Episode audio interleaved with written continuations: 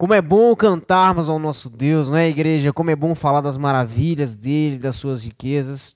Eu tenho certeza que o Senhor trouxe você a este lugar para te dar uma palavra de esperança, para te dar uma palavra de restauração, para avivar o seu coração na presença dele, nós estamos aqui para isso e eu tenho certeza que Ele quer falar com você. Como diz aquele texto, quero trazer à memória aquilo que me dá esperança. E essa esperança é que nós estamos ancorados em Cristo, é que nós temos um mediador entre nós e o Senhor, e é Jesus. E é esse Jesus que nos dá esperança, esse Jesus que nos renova todos os dias que nós vamos cultuar neste momento. Hoje vamos falar um pouco sobre a plenitude de Jesus. E para isso eu gostaria de te convidar a abrir a sua Bíblia no livro de Colossenses, Colossenses capítulo 2, do versículo 8 ao versículo 15. Diz o seguinte: Cuidado que ninguém vos venha enredar com sua filosofia e vãs sutilezas, conforme a tradição dos homens, conforme os rudimentos do mundo e não segundo Cristo, porquanto nele habita corporalmente toda a plenitude da divindade. Também nele estáis aperfeiçoados, ele é o cabeça de todo principado e potestade. Nele também fostes circuncidados, não por intermédio de mãos, mas no despojamento do corpo da carne, que é a circuncisão de Cristo. Tendo sido sepultados juntamente com ele no batismo, no qual igualmente fostes ressuscitados, mediante a fé no poder de Deus, que o ressuscitou dentre os mortos. Versículo 13: E a vós outros que estáveis mortos pelas vossas transgressões e pela incircuncisão da vossa carne, vos deu vida juntamente com ele, perdoando todos os nossos delitos, tendo cancelado o escrito de dívida que era contra nós e que constava de ordenanças, o qual nos era prejudicial, removeu-o inteiramente, encravando-o na cruz e despojando os principados e as potestades, publicamente os expôs ao desprezo, triunfando deles na cruz. Vamos orar, feche seus olhos neste momento. Pai, nós te agradecemos, Senhor, porque a sua palavra ela é viva, ela é eficaz. Meu Deus, nós te agradecemos porque o seu poder não parou e os teus desígnios também não. O que te pedimos, meu Deus, é que, por amor ao seu nome, que o Senhor fale aos nossos corações neste momento. O que pedimos é que, por misericórdia, que o Senhor venha resgatar nossos corações de qualquer tipo de desvio que possamos ter. Meu Deus, o que pedimos é que o Senhor venha tirar toda a dureza que há aqui dentro, meu Deus, e que o Senhor traga uma sensibilidade verdadeira aos nossos corações. Nós queremos te ouvir, Pai. Nós queremos ouvir a Sua voz, nós queremos saber quem Tu és de fato, queremos conhecer a Tua plenitude. Em nome de Jesus eu oro e agradeço. Amém, Deus.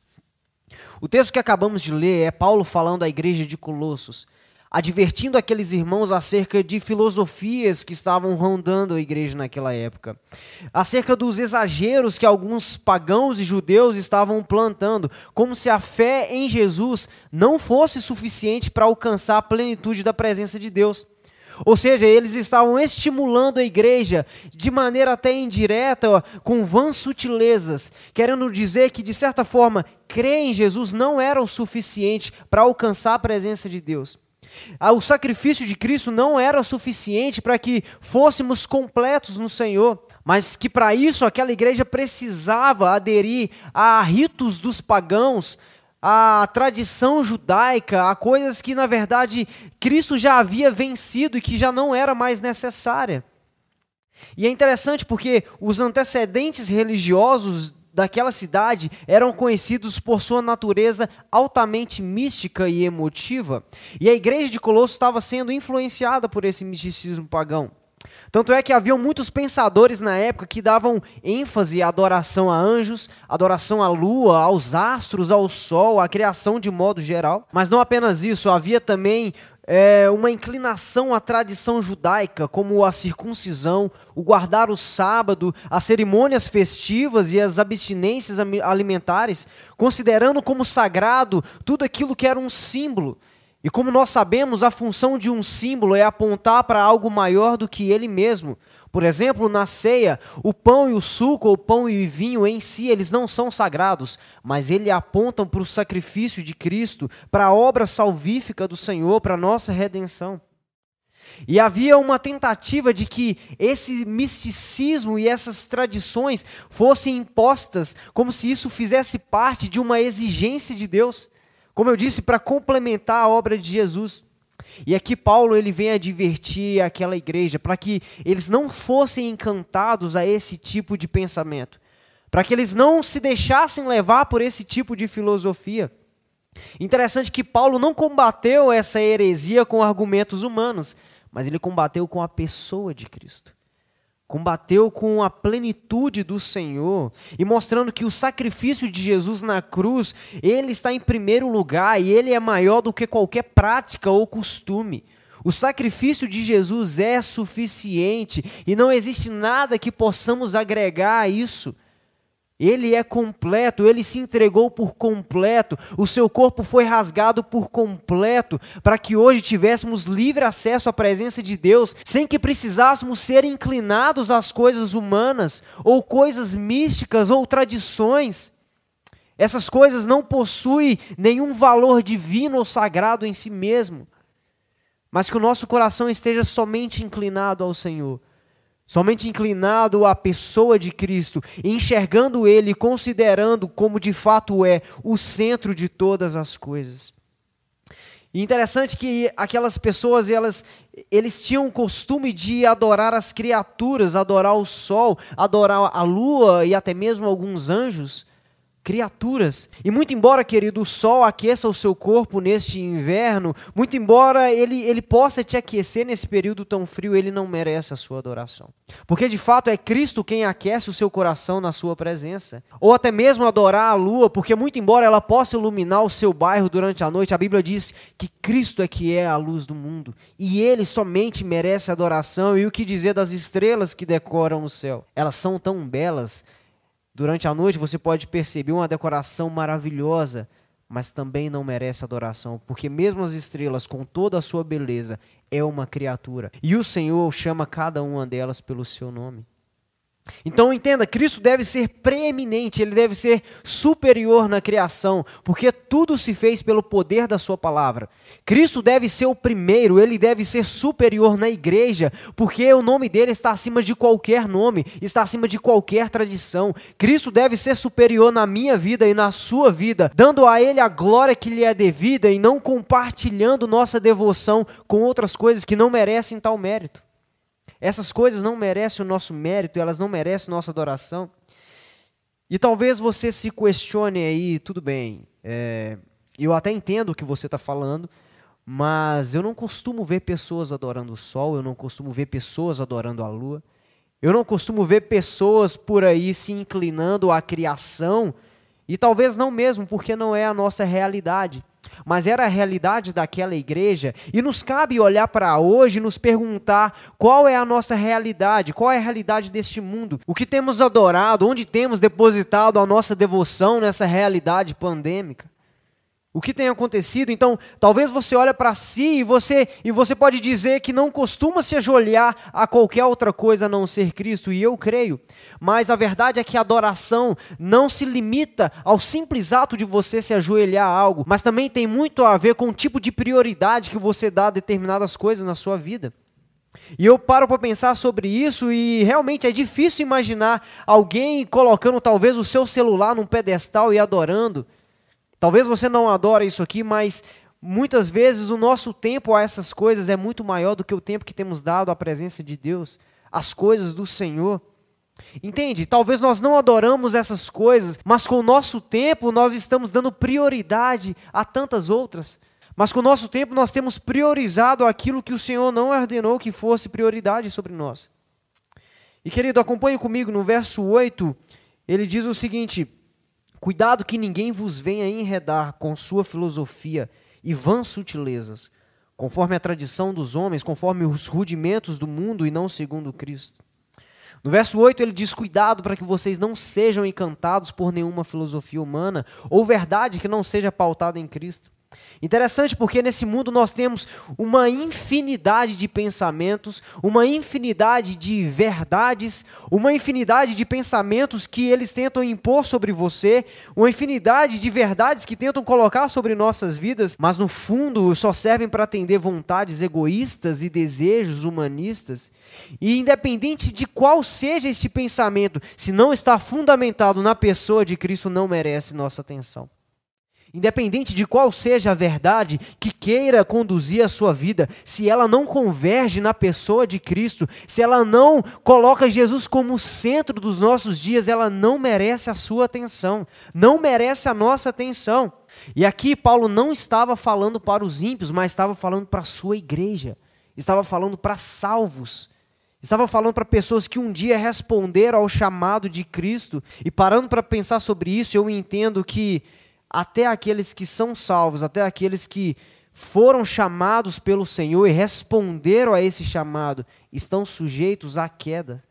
Nós estamos sujeitos às distrações. A busca por novas teologias, novas interpretações bíblicas, numa tentativa de trazer vida ao evangelho que um dia nos foi entregado, essa tentativa de complementar o evangelho nada mais é do que uma exposição clara de corações vazios de Deus e cheios de si mesmos, que precisam de ideias fracas por não suportarem a força do evangelho a verdade é que quanto mais buscamos coisas aí fora, buscamos novos pensamentos para tentar enriquecer a nossa atração pelo Senhor, pelo Evangelho ou pela igreja, quanto mais buscamos essas coisas, mais fica claro o vazio que há dentro de nós.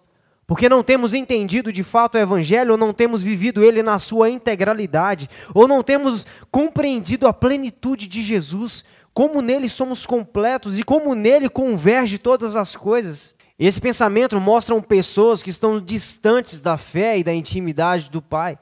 Mostram pessoas que até foram confrontadas com seus pecados, mas não se arrependeram. Ao invés disso, buscam outras alternativas para se justificarem, a ponto de negarem a veracidade bíblica e, pasmem, de negarem a divindade de Cristo negar a divindade de Cristo, o poder do Senhor, negar a veracidade bíblica, tudo em nome do amor, da justiça própria e do bem-estar.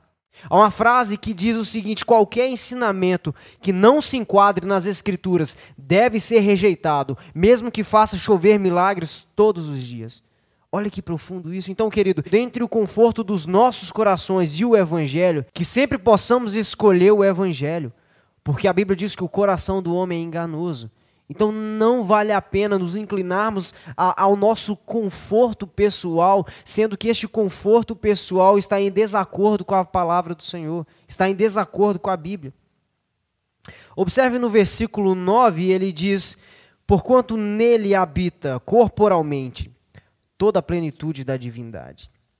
Interessante, Paulo está dizendo: vocês já experimentaram a profundidade das coisas de Deus. Vocês já se maravilharam com a presença do Espírito em vocês.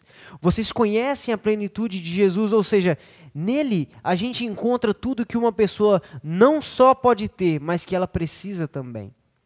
Nele nós encontramos tudo.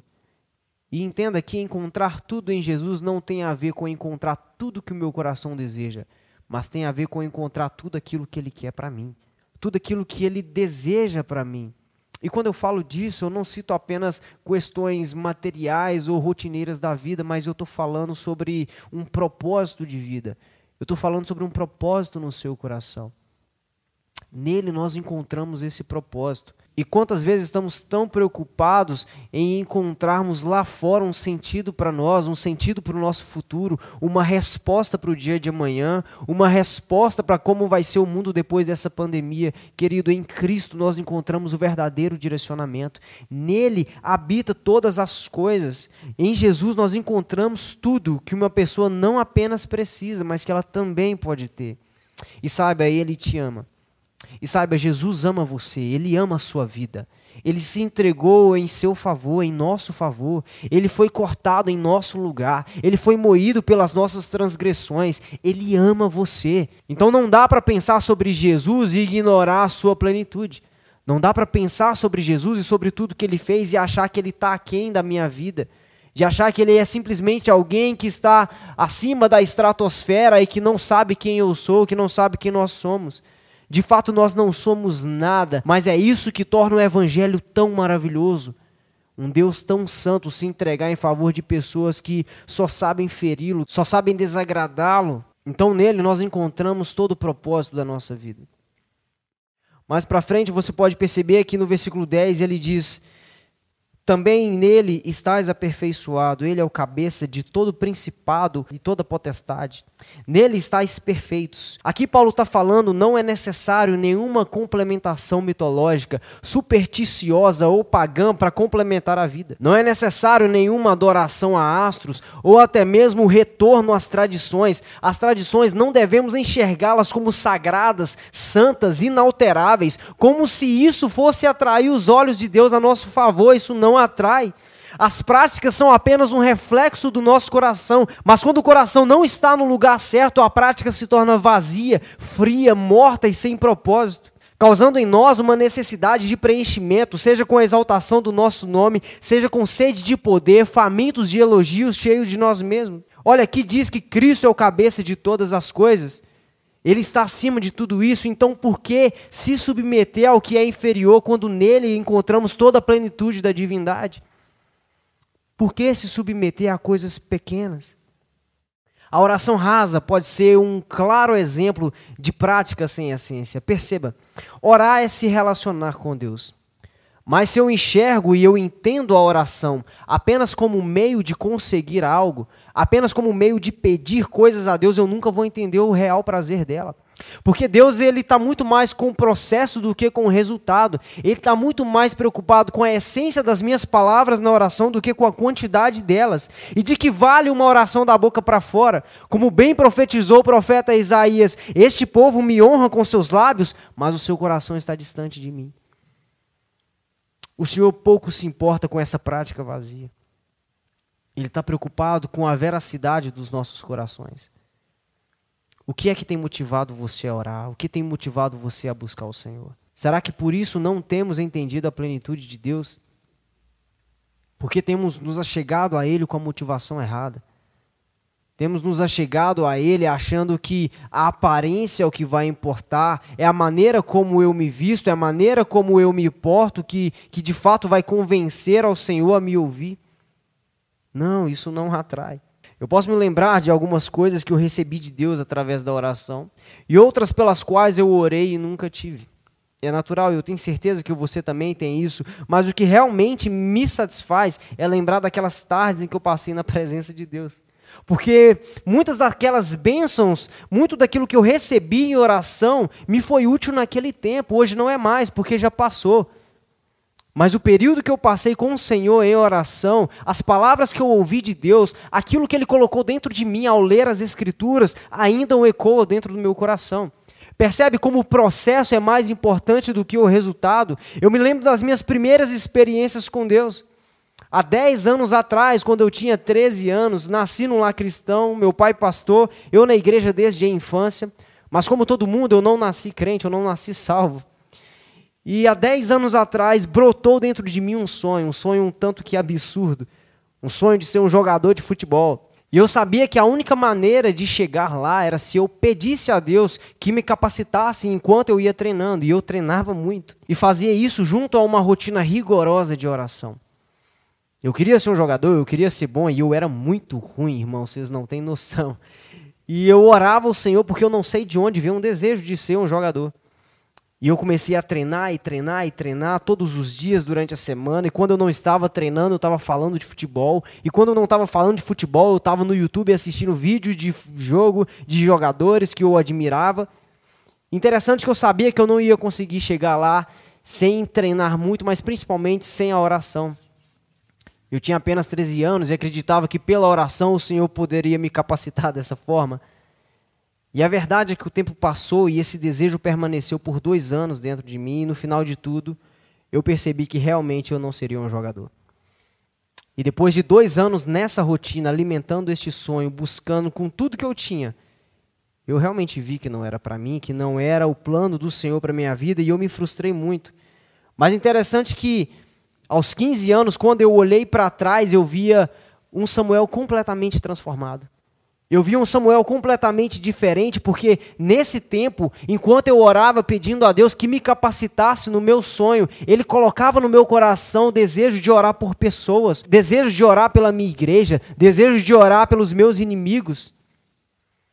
Percebe? O Senhor ele foi moldando meu coração através de algo que eu queria na matéria para fazer algo no meu espiritual. E nesse período eu aprendi a orar pelas pessoas, pela igreja, pelos meus inimigos, por curas e milagres. E eu descobri a presença de Deus como um frescor diário para minha alma. Porque eu poderia fazer tudo, eu poderia deixar de treinar, mas eu não poderia deixar de orar. Eu poderia deixar de falar sobre futebol, eu poderia deixar de assistir vídeos de jogadores, mas eu não poderia de forma alguma deixar de falar com meu Deus. E por que, que eu estou te contando isso? Porque eu descobri a plenitude de Jesus através disso. Eu descobri a presença real dele através disso. Enquanto buscava a Deus diariamente, o meu coração considerava como nada os ídolos deste mundo, as vaidades, e quanto mais eu me aproximava do Pai, mais eu entendia a sua plenitude, mais eu entendia que nele eu não precisava de mais nada. O sonho existia dentro de mim, mas eu sabia que ele não ia me satisfazer, porque o meu período de satisfação era às quatro horas da tarde, quando eu entrava para o meu quarto para orar. Ali o Senhor refrigerava o meu coração. Ali ele me convencia dos meus pecados. Ali ele restaurava tudo que estava quebrado. Ali ele organizava tudo que estava bagunçado. Eu era confrontado com as minhas inimizades e eu ia pedir perdão. Eu era confrontado com quantas vezes eu ofendia as pessoas. E eu aprendi a orar. Eu aprendi que nele eu não preciso de mais nada. Mas isso só foi possível enquanto eu buscava as coisas de Deus motivado pela essência e não por uma mera prática ou tradição. Interessante, apenas uma exploração progressiva na vida cristã é capaz de fazer com que o homem perceba a sua total dependência de Deus. Então, somente quando eu me entrego diariamente ao Senhor, só é possível quando eu estou próximo a Ele, quando eu busco diariamente, entendendo que Ele é tudo que eu preciso é só aí que eu consigo entender as maravilhas do Senhor. É só aí que eu consigo perceber quão maravilhoso Ele é. É apenas numa rotina diária com o Senhor, numa caminhada, numa jornada, que eu posso amá-lo. Porque é impossível você amar aquele que você não conhece, aquele que você não convive. Você vai amá-lo pelo quê? É impossível você ser conquistado por algo que você não conhece. Então, para que eu perceba, para que eu consiga enxergar a plenitude do reino, eu preciso caminhar com meu Deus, motivado pela essência, motivado por aquilo que é real, que é a pessoa de Cristo. Motivado por aquilo que de fato tem que encher nosso coração de gratidão e alegria, que é um Deus santo se entregou em favor de muitos, muitos pecadores, muitos que estavam perdidos, que estavam mortos em seus pecados. Ele se entregou em nosso favor. Observe comigo no versículo 11 em diante, onde ele diz: Nele também fostes circuncidados, não por intermédio de mãos, mas no despojamento do corpo da carne, que é a circuncisão de Cristo. Tendo sido sepultados juntamente com ele no batismo, no qual igualmente fostes ressuscitados mediante a fé no poder de Deus, que o ressuscitou dentre os mortos. Aqui Paulo faz uma citação sobre a circuncisão, que era a marca de um judeu, um símbolo que apontavam para a pureza do coração do povo de Israel, uma nação escolhida pelo Senhor, mas que ficou para trás esse símbolo após a redenção do Senhor. E os hereges da época, neste contexto, por não acreditarem na suficiência de Cristo, queriam impor a circuncisão à igreja, uma marca na pele. E Paulo rebate isso, dizendo não ser necessário retornar à prática da circuncisão Visto que eu, você e a igreja de Colossos, nós já fomos circuncidados em nossos corações, no momento em que aceitamos a Cristo como Senhor e Salvador das nossas vidas. Então, o que é uma marca na pele perto de um coração rendido pelo Espírito? O que é uma marca na pele, perto de um coração desejoso pelas coisas do Senhor, perto de um coração que, pelo Espírito Santo de Deus, tem o desejo de se purificar diariamente para ser agradável aos olhos do Senhor. Fomos marcados no Espírito quando fomos batizados por Ele no ato da conversão, quando mergulhamos nas águas batismais, então ali houve o sepultamento junto com Cristo. E a nossa ressurreição juntamente com Ele também, para uma vida de paz, para uma vida de restauração, para uma nova história. Nós não precisamos de uma marca na pele, o que as pessoas precisam de uma marca em seu coração, uma marca em seu coração pautada na obra de Jesus, na redenção de Cristo, é isso que as pessoas precisam. Muitos costumam dizer que servir a Deus é difícil, que servir a Deus é muito complicado, mas a verdade é que antes de experimentarem qualquer dificuldade, eles criam o próprio problema. A questão aqui não é a dificuldade em si, a questão aqui não é se existe uma dificuldade na vida com Deus, mas sim as desculpas que eu uso para não me comprometer com Ele. Quando Deus tirou o povo do Egito, da escravidão do Egito através de Moisés, Naquela jornada, muitos reclamaram e desejaram voltar a ser escravos novamente. Na parábola do banquete de casamento, Jesus conta que o rei preparou um banquete para o seu filho e mandou que seus servos chamassem os convidados, mas esses negaram. O rei mandou que chamasse novamente, dizendo: Olha, os meus bois e meus novilhos gordos foram abatidos e tudo está preparado, então venham para o banquete do casamento, venham para a mesa, venham se deliciar naquilo que eu estou proporcionando gratuitamente a vocês. Mas eles não lhe deram atenção e saíram um para o seu campo, outro para os seus negócios. E nesse texto de Colossos vemos uma quantidade de pensadores que, sabendo do sacrifício de Cristo, sabendo da entrega do Cordeiro, preferiram ignorar o banquete da graça completa para aderir a práticas inferiores, desvalorizando a graça completa para viver sob o jugo da lei novamente. Olha que interessante, que tipo de coração é esse que, ao ver o sacrifício de Jesus, escolhe as futilidades dessa vida? Que tipo de coração percebe tudo que Jesus faz e ainda escolhe viver sobre o jugo da lei, sobre a opressão do pecado? Que tipo de coração é capaz de se entregar a coisas do mundo? Que tipo de coração é capaz de adorar tudo aquilo que não é Cristo? O nosso coração. Que tipo de coração tem sido esse, o meu? Que recebe a graça de Cristo e não desfruta diariamente da sua presença. Sabe, queridos, o banquete está aí e a pergunta que fica é por que não desfrutamos? Por que não comemos e bebemos? O rei está chamando diariamente: venham para o banquete, venham para a mesa. Vocês sabem que o cordeiro foi morto por vocês. Vocês sabem que o preço foi pago, preço de sangue. Então, onde estão as lágrimas que um dia vocês derramaram por amor à minha presença? Onde estão as lágrimas de arrependimento pela sensibilidade que eu coloquei no coração de vocês quanto aos seus pecados? Então, onde está o nosso coração? Onde nós temos depositado toda a nossa entrega? Aonde que está a nossa devoção diária ao nosso Deus? Como eu posso dizer que eu adoro o Senhor se maior parte do tempo eu estou pensando em outras coisas e não em Cristo? Ah, mas isso é legalismo. Não é legalismo, é vida com Deus. Na Bíblia está escrito orar sem cessar. E que oração é essa? E quando eu olho a mim, eu fico preocupado porque eu lembro da graça de Cristo, de todo o sacrifício que ele fez, e eu me pergunto: será que eu tenho desfrutado mesmo de tudo aquilo que ele ofereceu para mim e que está disponível aí? Há perdão para nós, mas será que há arrependimento suficiente? Existe acolhimento para nós, mas será que existe amor suficiente em nosso coração para nos achegarmos até o Pai? No versículo 13 ele diz: E a vós outros, que estáveis mortos pelas vossas transgressões e pela incircuncisão da vossa carne, vos deu vida juntamente com ele, perdoando todos os nossos delitos. 14. Tendo cancelado o escrito de dívida que era contra nós e que constava de ordenanças, no qual era prejudicial, removeu-o inteiramente, encravando na cruz. Querido, para um homem condenado à morte, perdão é vida.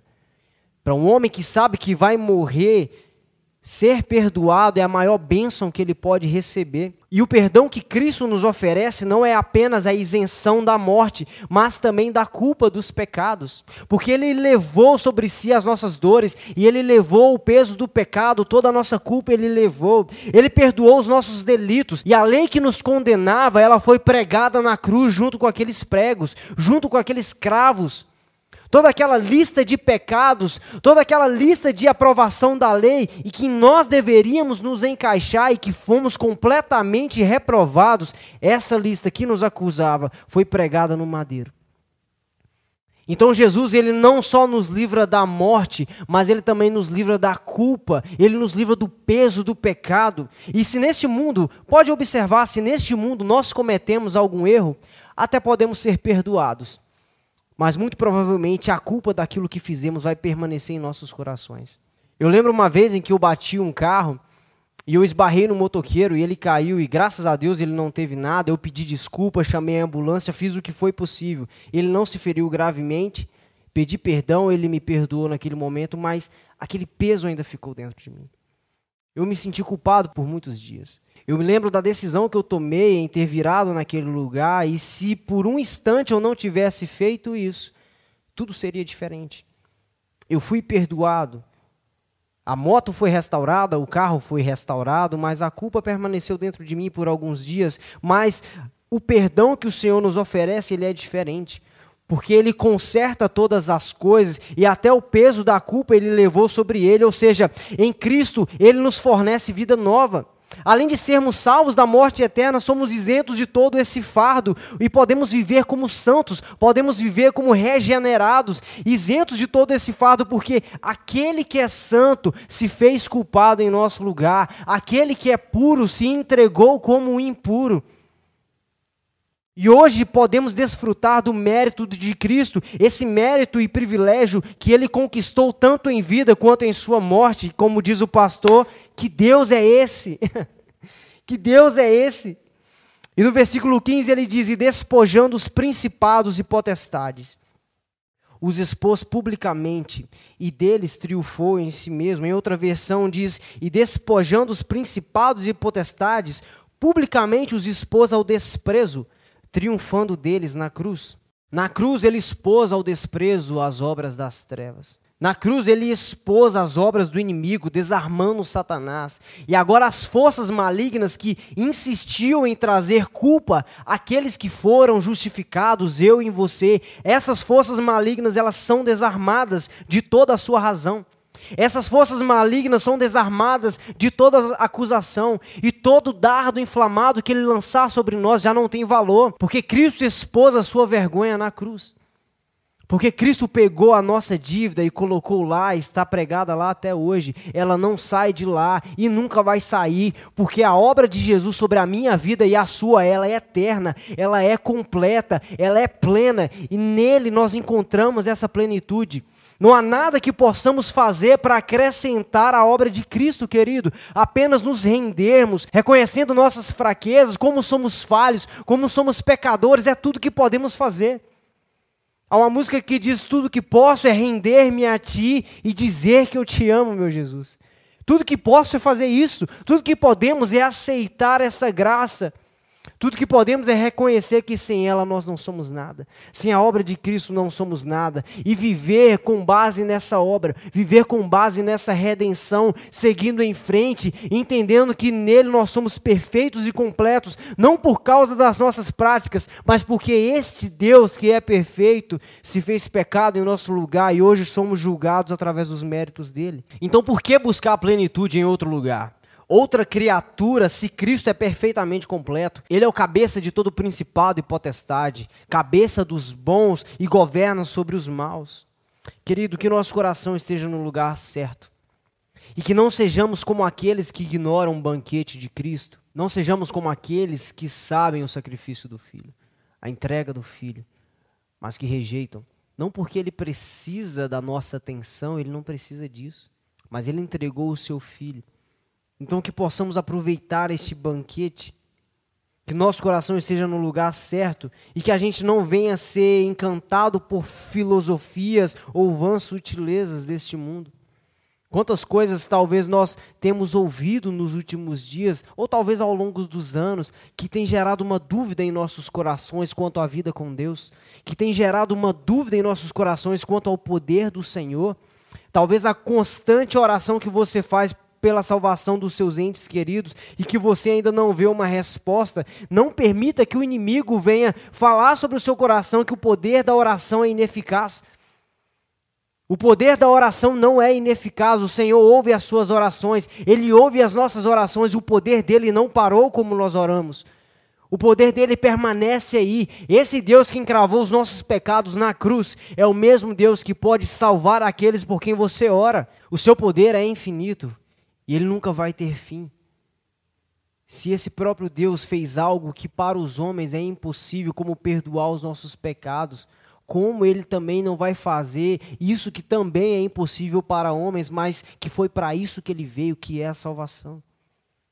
Ele veio para isso, querido. Persista na oração. Creia no poder do seu Deus. Não há nada impossível para ele. Não há nada impossível a esse Deus que venceu a morte e que envergonhou Satanás e todos os seus anjos na cruz, dizendo: Estes são meus. Eu morro por estes, eles não merecem, mas eu morro por estes, eu me entrego por estes, e toda virtude que o Pai enxergue em mim, eu quero que agora o Pai enxergue neles. Eu quero que o Pai enxergue neles, não por quem eles são, mas por causa do meu sangue. Querido, na mesa de Cristo está o banquete. E no banquete está o pão, que é a carne do cordeiro que foi morto. E no cálice está o vinho, o seu sangue derramado com todas as suas virtudes. Este cordeiro, ele é divino e nele encontramos toda a plenitude dos céus. Nele nós encontramos o perdão, nessa mesa do banquete, no corpo desse cordeiro encontramos amor, encontramos a liberdade que o mundo não dá. Na carne desse cordeiro, no sangue deste cordeiro, encontramos tudo aquilo que o mundo não nos oferece ou nos oferece de maneira deturpada. Nele temos toda a liberdade de sermos plenos como Ele é. Não com o poder e a divindade que Ele tem, mas com as virtudes que Ele tem a nos oferecer, queridos.